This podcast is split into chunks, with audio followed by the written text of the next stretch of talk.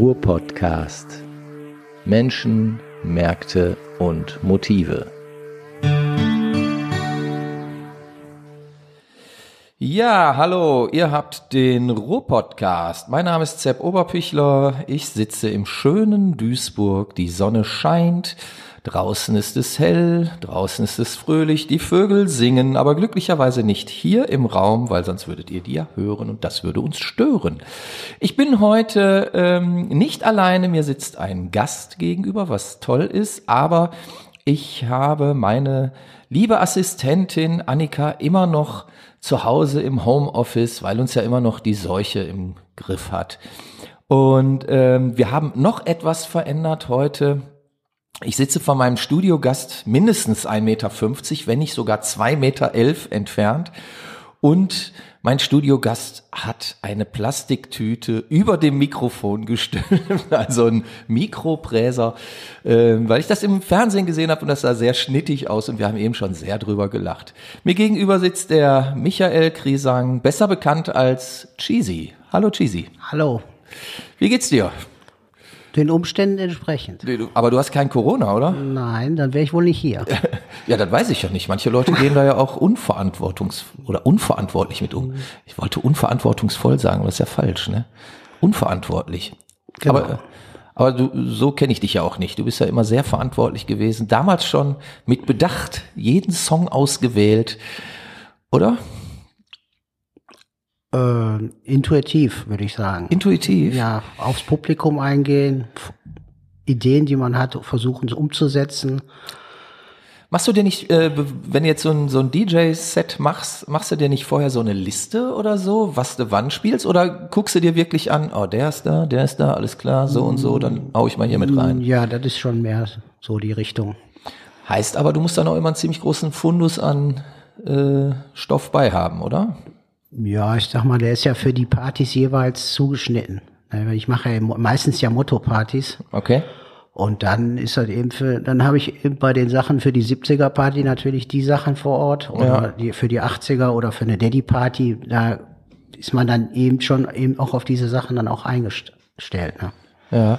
Und wenn, wenn du so einen, ähm, so einen Abend gestalten musst, weißt du ungefähr, wie viel Songs du dann da so runterbläst, oder? Ja, im Schnitt so 120, denke ich mal. 120? Je nachdem, wenn man so. Und wie viel hast du dann bei?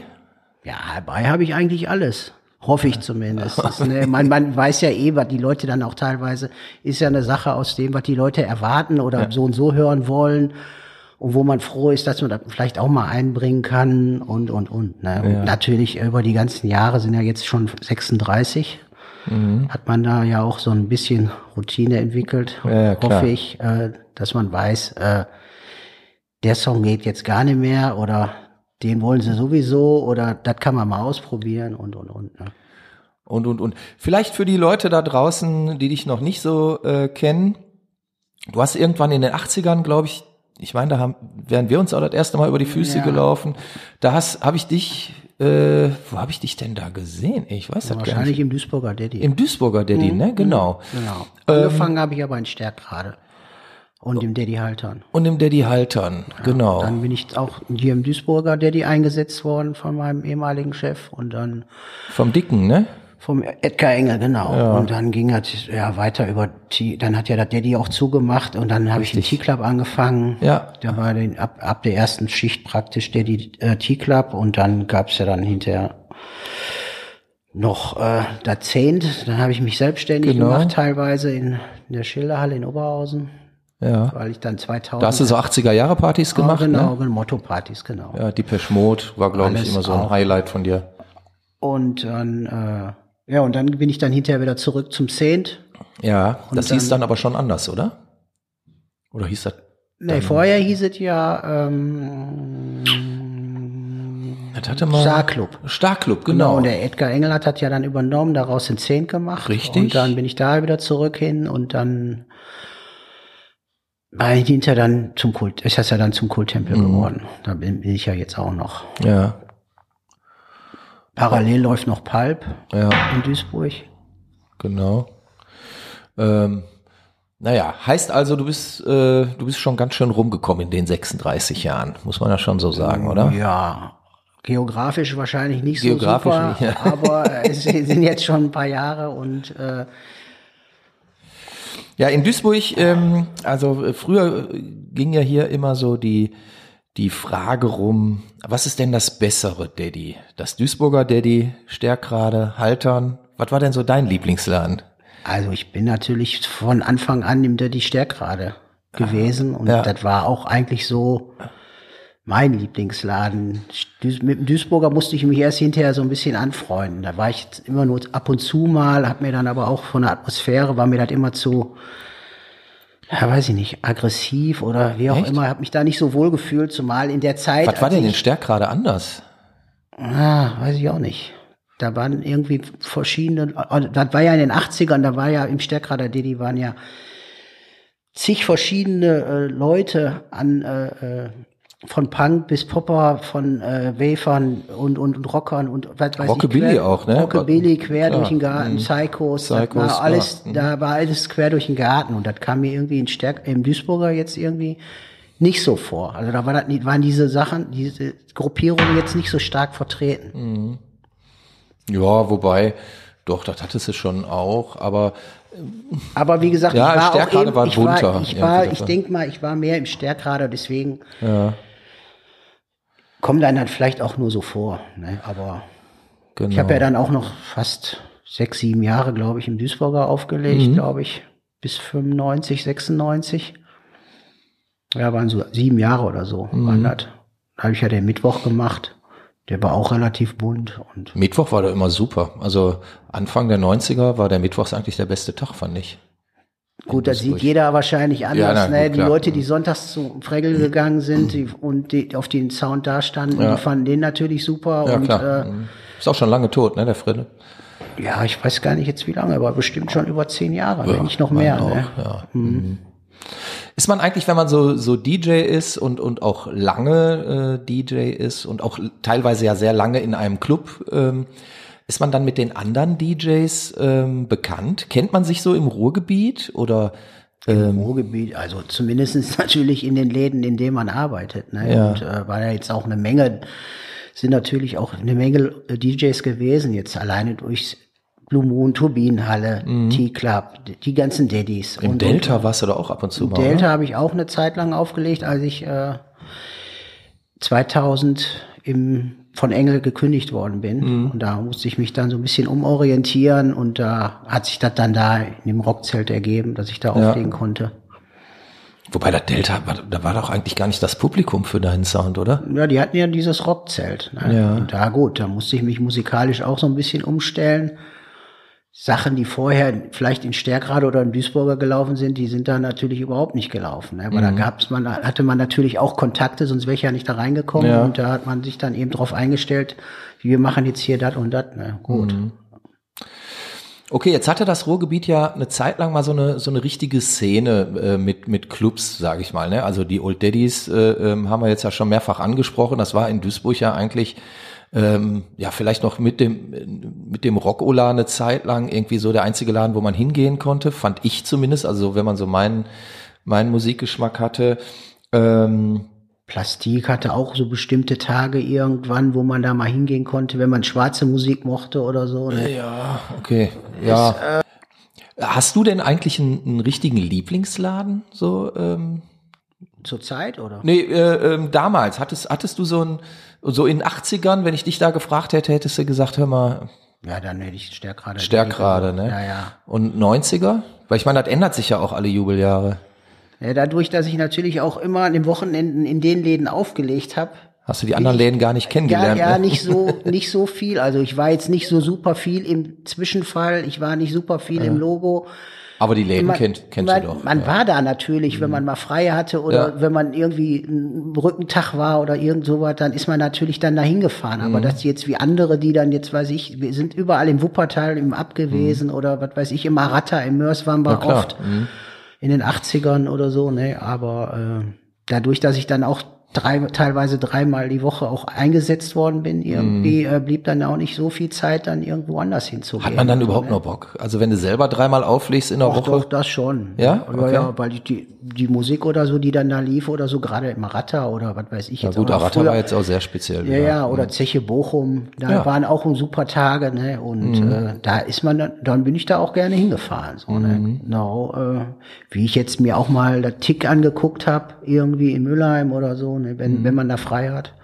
Aber jetzt so einen speziellen Laden, also ich bin wie gesagt gerne im Kulttempel, ne? weil ich den halte ich äh, für, von der Atmosphäre für so, sehr gut. Ja. Der, die Anlage ist da top und äh, da wird viel gemacht. Da sind viele Veranstaltungen, auch quer durch den Garten von Death Metal bis Synthie Pop und was Ja. weiß ich was alles. Du ne? veranstaltest auch selber ab und zu was, nee, ne? jetzt nicht mehr. Nicht mehr? Nee, nee. Hast du aber früher gemacht, ne? Ja, früher habe ich das gemacht. Ja. Also wie gesagt, nachdem ich dann beim Engel raus war, habe ich dann meine eigenen Partys gemacht. Mhm. Dann hat sich das aber hinterher auch nicht mehr gelohnt, weil ich Okay. dann nur noch eine Party hatte irgendwie und dann habe ich dann äh, mir ein anderes Gebiet gesucht und das ist jetzt Mhm. mit dem Po- Konzertposterhandel. Ja. Da hast du dann ja quasi einen richtigen Bruch gemacht. Ne? Also ist das dein, dein zweites Standbein oder ist das das Bein, womit du jetzt dich eigentlich ernährst? Oder Ja, ja, die, das Auflegen ist jetzt eigentlich praktisch so das zweite Standbein. Ja, geworden, okay. ne? Ich bin ja zwar noch sehr viel unterwegs irgendwie, aber aber eigentlich machst, machst du jetzt in Poster. Genau. Wie, wie kam es dazu? Ich meine, das ist ja auch. Poster hatte ich mich schon seit den seit 80 praktisch oder noch davor habe ich mich eigentlich schon mit Plakaten beschäftigt. Echt? Ja, cool. Und äh, dann irgendwann kam 90 dann mal so ein Riesenschwung dabei irgendwie. Mhm. Und dann hat sich das eigentlich durch das Sammeln und die Leute, die man dann kennengelernt hat, eigentlich so ergeben, irgendwie, dass ich dann irgendwie 2013 in Bochum dann das Louis-Poster übernommen habe, Mhm. Der nach Oberhausen geholt habe und jetzt praktisch von da dann jetzt agier so. Ne? Aber du hast keinen Shop, ne? Ich habe keinen Shop, nur einen Onlinehandel. Onlinehandel. Mhm. Ja. Und das heißt, ähm, ich sag mal, die, die Poster-Szene ist ja wahrscheinlich auch ein relativ spezielles Völkchen, oder? Die Leute, die bestimmte Sachen suchen, da sind bestimmt äh, auch spezielle Leute dabei. Da kennt, kennt man sich da auch? Ja, oder? Mhm. die kennen sich natürlich untereinander, die großen Sammler oder so, äh, die jetzt fette, richtig fette bestimmte Künstler auch sammeln, wie Günter Kieser jetzt, ja, Haupt, Mhm, okay. Mhm. Hauptgrafiker jetzt von Lippmann und Rau irgendwie, ne? Äh, da sind natürlich, die sind, suchen dann nur spezielle Sachen. Die suchen Mhm. dann auch immer, äh, dann geht's dann auch mal in einen fünfstelligen Bereich rein oder was weiß ich was. Ne? Das war ja zum Teil auch, wenn, wenn ich mir jetzt so einige Poster so vor Augen führe, das war ja schon auch große Kunst. Also ich ganz spontan muss ich an dieses Hendrix-Poster denken, wo dann Wo unten die Drähte rauskommen. die äh, ähm, Kabel rauskommen Ja, ja, das ist ja quasi. zum und so. Beispiel auch ein Günter Kieser Plakat. Ist auch ein ne? Kieser-Plakat, ist auch genau. Ja, deswegen habe ich Kieser-Plakat. wahrscheinlich auch dran gedacht jetzt, Und da ne? gibt's, die haben natürlich, die hat natürlich wunderschöne Sachen gemacht und die auch äh, weltweit gesucht werden und auch Ja. in, äh, Publikationen überall zu finden sind. Ne? Und erkennst du denn auch immer mit deiner Erfahrung dann, ob das jetzt ein Original ist oder gibt's da auch Fakes irgendwie? Natürlich gibt's da Fakes, Mhm. aber ich denk mal, dass ich die erkennen würde. Okay. Das ist also. Dafür müsste man natürlich auch das Original mal in der Hand gehabt Ja. haben. Und das habe ich mal zu dem Zeitpunkt, als ich nur gesammelt habe, Ja. habe ich die auch eigentlich auch die wichtigsten auch alle gehabt. So, ne? Das heißt, dann muss ja schon eine ziemlich umfangreiche Sammlung gehabt Ja, haben. ich denke, die war schon äh, bundesweit schon recht fett irgendwie. Ne? Und das hat mir im Grunde dann auch, nachdem ich dann mit den Partys aufhören musste, auch eigentlich so ein bisschen den Arsch gerettet. Wieso musstest du da aufhören? Ja, weil dann die Partys dann Lief nicht mehr, oder Mhm. lief mich nicht mehr und da musste ich dann wirklich, dann hat fehlte mir von heute auf morgen auch richtig viel Geld Mhm. und äh, musste mich dann umorientieren und dann habe ich angefangen, meine teuren Sachen erstmal zu verkaufen, damit mir dann über, überhaupt über Wasser halten konnte. Mhm. Und als die dann weg waren, äh, Da kamen die nicht mehr so teuren Sachen dran. genau, und dann kamen die ran und wenn man, wie gesagt, wenn man erstmal mit den teuren Sachen anfängt, Ja, dann machst du ja auch einen äh, Namen dann, oder dann, was. äh, dann äh, denkst du ja auch, warum gibst du jetzt das ab? Wenn du das abgegeben hast, Mhm. kannst du das auch abgeben und so. Und dann hat sich das aber auch dann entwickelt, dass ich dann den Kontakt da sowieso schon zu Louis Poster hatte Mhm. durch das Sammeln und dann hat habe ich äh, hat sich das dann so ergeben, dass ich den Laden übernehmen konnte. Ne? Okay. Ähm, Würdest du denn sagen, ich meine, 36 Jahre hast, hast du aufgelegt und legst ja immer noch Ja, ab und zu auf, aber nicht mehr in dem Umfang wie früher. Ähm, würdest du sagen, dass das Ruhrgebiet so eine, so eine ganz eigene Szene hatte?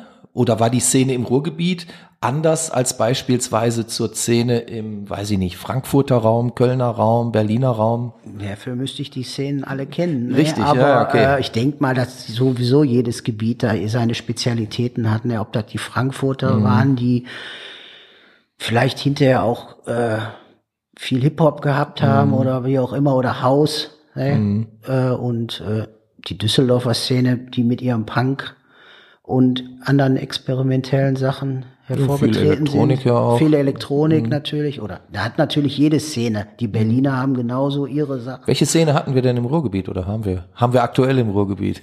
Aktuell. ja. Boah, ich glaube, das ist so groß hier. Ich glaube, gibt's für jede Sparte eigentlich. Das ist natürlich das Gute im Ruhrgebiet. Da sind natürlich hier für jede Richtung auch dann die, die dementsprechenden Läden auch gibt. Ne? Gibt's die noch? Wirklich? Also ich glaube schon, dass die Leute, die Haus und Elektronik hören, wissen, wo sie hingehen müssen. Da kenne ich mich jetzt aber auch zu wenig mit aus. Ne? Was Oder war denn die- dein oder- Spezialgebiet?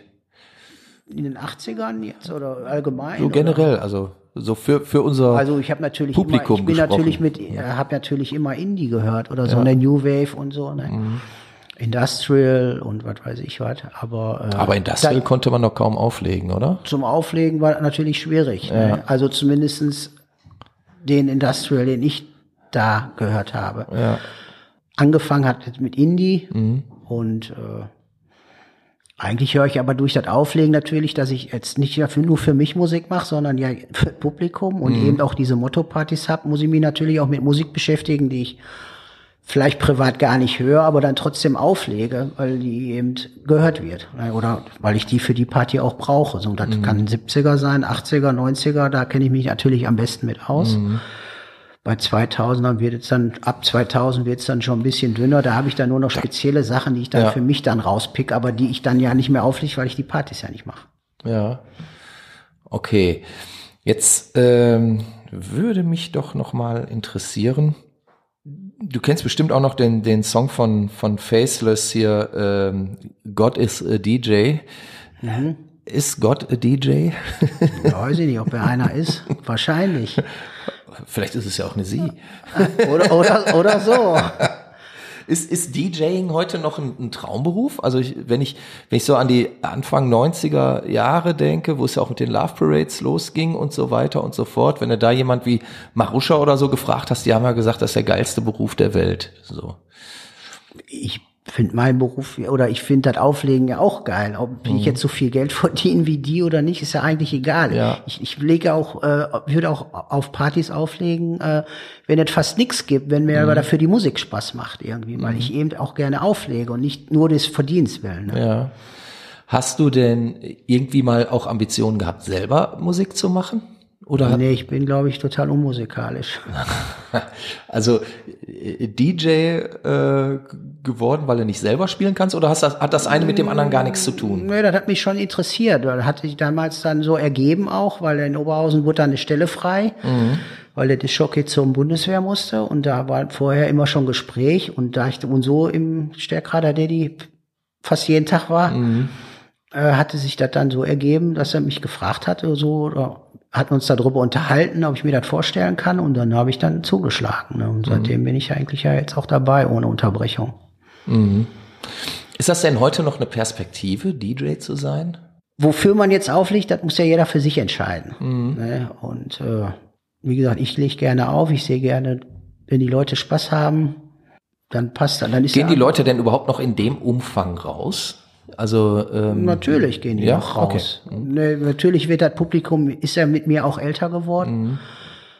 Man muss denen natürlich auch was anbieten. Wenn du natürlich nie irgendwo was machst irgendwie und die Leute müssen sich jedes Mal überlegen, ja, was machen wir denn jetzt irgendwie und man bietet gar nichts an, ja. dann äh, ist das natürlich dumm. Ne? mit Nur anbieten wird's- meinst du dann bestimmte Motto-Party machen Genau, oder, oder weil, weil irgendwelche sonst, Themen äh, abdecken? Ja, genau, so deswegen das ist ja das Schöne im Kulttempel, dass der Peter für sowas offen ist. Ja. Und äh, wenn man da sagt, ja, lass uns das mal ausprobieren oder das mal ausprobieren. Und ich meine, es gibt ja nicht im, im ganzen Ruhrgebiet umsonst überall Ü30-Partys und WDR 4 veranstaltet Ja, ich äh, denke, ihre, das- ihre Sachen. das hat da auch ist damit- natürlich für ja. das Publikum dann da. Ne? Genau. Andere gehen dann, was weiß ich, ins Steffi oder was weiß ich wohin. Ne? Ist ja klar. Ja. Ich glaube, dass es so viele Ü30 oder Ü40 Partys gibt oder so, hängt auch damit zusammen, weil das ja noch die Generation ist, die viel rausgegangen ist. Ja, ja, und so, die vermissen das natürlich. und die vermissen das, genau. Die Kinder sind jetzt vielleicht was größer oder so, dann können sie auch mal abends abhauen und mal wieder eine Nacht durchtanzen. Und ähm, was ich so sehe, aber vielleicht vertue ich mich da ja auch, äh, das wirst du besser wissen. Ähm, wenn, wenn ich mal in so einem Laden bin, was ja auch immer mal wieder noch vorkommt, ähm, ich sehe da eigentlich kaum 17, 18, 19-Jährige. Ähm, Ja, liegt das ja- an den Läden oder liegt das an, an den Leuten? Also gehen die vielleicht auch gar nicht mehr so viel raus? Gibt's davon ja, gar du nicht gehst so viele? vielleicht dann in den falschen, wenn du die 17-, 18-Jährige sehen willst, dann musst du wahrscheinlich dann ins Steffi gehen. Da wirst du aber nicht deine Musik hören, die Da du will gerne hörst. Also nicht, gehst du ja. dahin, wo du gerne deine Musik hörst und die hören ja dann die Leute auch, die mit dir auch groß geworden sind. Ja. Und äh, die, äh, ob das jetzt Punk, Wave oder wie auch immer ist. Und äh, dann äh, wirst du da, dann wirst du natürlich da auch wenige Mhm. Jüngere treffen. Ist ja ganz klar. Ne? Ist ja auch die Frage, ob du rausgehst äh, und willst nur von Blagen umgeben sein. Mhm. Hat jetzt nicht negativ gemeint ist in dem Sinne. Ne? Nee, nee, schon Aber, klar. Äh, dass, dass du jetzt, die, du würdest dich ja auch gar nicht wohlfühlen. Ja, Wahrscheinlich. da gehe ich mal von aus. okay. Ja, sehr, sehr lustig. Ähm, du hast mal so ein Projekt gemacht ähm, zum Thema einstürzende Neubauten. War das sowas wie eine, eine Motto-Party? Oder ich meine, Nee, ich das- weiß ja, dass du mit den einstürzenden Neubauten irgendwie intensiver zugange bist schon seit vielen Jahren. Ja, ich höre die ja schon seit der ersten LP. Ja. Und äh, vor ein paar Jahren, vor zehn Jahren oder so, hat sich das ergeben. Ich kannte den Indre Unruh ja vorher Ja. schon und äh, hatte dann mit ihm darüber gesprochen. Er wusste ja auch, dass ich auflege Mhm. und so. Und da haben wir dann uns darüber unterhalten, ob man nicht mal eine Neubautenparty macht. Okay. Und dann hat dann irgendwie zwei, so 2009, glaube ich. Und das hat, kam der Stein dann so ins Rollen und dann haben wir das für Berlin organisiert, irgendwie Mhm. im E-Werk. Da waren dann auch irgendwie über 1000 Leute. Mhm. Also viele aus der Berliner Szene auch Ja, gut, dabei. Mhm. gewesen und Umfeld von der Neubauten, die waren alle da. Ja, und dann haben wir das dann praktisch so weitergemacht, dass wir dann jedes Jahr wieder versucht, wieder eine Party zu machen. Mhm. Also wir waren dann in London, in, in Prag haben wir eine gemacht. Mhm. In, wir waren in Hamburg und äh, in Oberhausen hatte ich auch mal eine gemacht. Da hattest du ja dann auch aufgelegt. Oder nicht aufgelegt, Nee, hast du ja ich gespielt. nicht. Ich hast du ja da- dann ja, gespielt, genau. weil wir laden dann auch immer zu den Partys äh, auch immer Bands ein, die Neubautenstücke dann neu interpretieren. Und da hast du ja dann auch deinen Beitrag zu geleistet. Ja, als Countryman. Genau, da war natürlich, war, ich fand super, ne, weil das Spaß. natürlich ein totaler Gegensatz da war. Ne? Jetzt die Leute nicht einfach nur zu kopieren, sondern denen auch inspiriert irgendwie einen anderen Touch zu geben oder so. Ne? äh, an welchen Sachen arbeitest du jetzt gerade? Äh, Oder hast du irgendwas in, in der Mache, was jetzt demnächst irgendwie äh, erstmalig rauskommt? Oder? Ich hatte ähm, angefangen mit dem Tresor, mit dem Carsten, äh, ein Remix von einem Neubautenstück der ersten LP zu machen. Ah, cool. Mhm. Negativ nein. Im Laufe der äh, Treffen hat, hat sich dann noch ein anderer Kontakt ergeben in Schermbeck. Und äh, wir wollten dann da noch einen Remix von machen irgendwie. Und dann war der, hat mir eigentlich der Remix dann erstmal besser gefallen als das Original. und da habe ich dann auch, habe ich dann weitergearbeitet mit dem Typen. Und mit Klaus heißt er, Entschuldigung. Und äh, den Mix haben wir dann nach Neubauten auch hingeschickt, weil ich Okay. den eigentlich auch rausbringen Zum wollte. Blixer oder was? Ja, zum, zum Büro. Die haben das dann Mhm, okay. weitergeleitet und so, aber dann kam keine Resonanz und das heißt dann eigentlich so viel wie kein Interesse. Gut, da mussten wir das wieder einstampfen. Dann haben wir, dann, Hättest du trotzdem rausbringen können. ja, da- wir haben ja Originalsachen aus dem, Ach so. aus dem Original Ah, okay. genommen. War jetzt keine Coverversion in dem Okay, Sinne. Wir haben alles klar. Mhm. praktisch auch Sachen gesampelt. Ja. Und äh, da war natürlich dann nicht so schlau. Also neuer Text und äh, dann hatte ich dann in Scher mit dem Klaus dann in Schermbeck wurde dann das Stück daraus äh, äh, kam, die, kam das Projekt dann Schattenfrequenz. Mhm. Und Das ist jetzt quasi so ein, so ein eigenes das war Musikprojekt jetzt, das von war dir. ja dann, hat er dann weiterentwickelt und ich bin dann, hab dann mit dem Carsten dann hier bei in äh, Oberhausen im Tresor dann neues, also das Stück dann, was wir zum Anfang schon benutzt haben, nur noch jetzt dann mit einem englischen Text neu gemacht. Und äh, ja, und das wollen wir da jetzt vorantreiben. Noch auch noch mit einer Sängerin irgendwie dabei. Soll das dann eine richtige Band werden oder Nee, soll nee, das das ist dann nur, dann ist dann nur ein Geschichte? einmaliges Projekt, denke ich mal. Und da will ich dann aber auch gucken, dass man da auch irgendwie Vinyl rausbringt oder Okay. so oder auch als CD. Was heißt man, einmaliges Projekt? Also werdet ihr das dann einmal live aufführen? Nee, oder ja, das glaube ich weniger. Äh, ist das, dann, wie gesagt, bringst du das in einer kleinen Auflage selber raus? genau, oder was? genau. Mhm. Ist dann eigentlich mehr auch nur dann so eine Sache für mich. So, ne, dass man, Ja, was heißt nur, nur für dich? Also ich ähm, weiß ja, dass auch viele, viele Sammler äh, von, von bestimmten Musiken gibt, die gerade sowas ja auch suchen, ne? Die einfach wissen, ah, davon gibt es nur 250 Stück und irgendwie gefällt's. die Also meisten werde ich wahrscheinlich eh verschenken, aber ich will ja, Ja, will ja gut. auch kein Geld damit verdienen. Mir ging das ja eigentlich nur darum, ich wollte jetzt, dadurch, dass das mit dem Neubautenmix nichts gegeben hat, das jetzt aber auch nicht einfach in eine Schublade liegen lassen. Mhm. Verstehe ich. Mhm. Und äh, weil wir waren eigentlich mit dem musikalischen Teil eigentlich sehr zufrieden. Mhm. Und das war jetzt eigentlich nur schade, dass wir eben jetzt den Text jetzt nicht mehr nehmen durften. Okay. Und, so. und dann dachte ich mir, gut, dann machen wir jetzt eben einen anderen Text. Da habe ich dann über Band of Holy Joy auch Ja, befreundeter Engländer, Musiker, mhm. genau, aus London, die, die ich auch schon lange höre.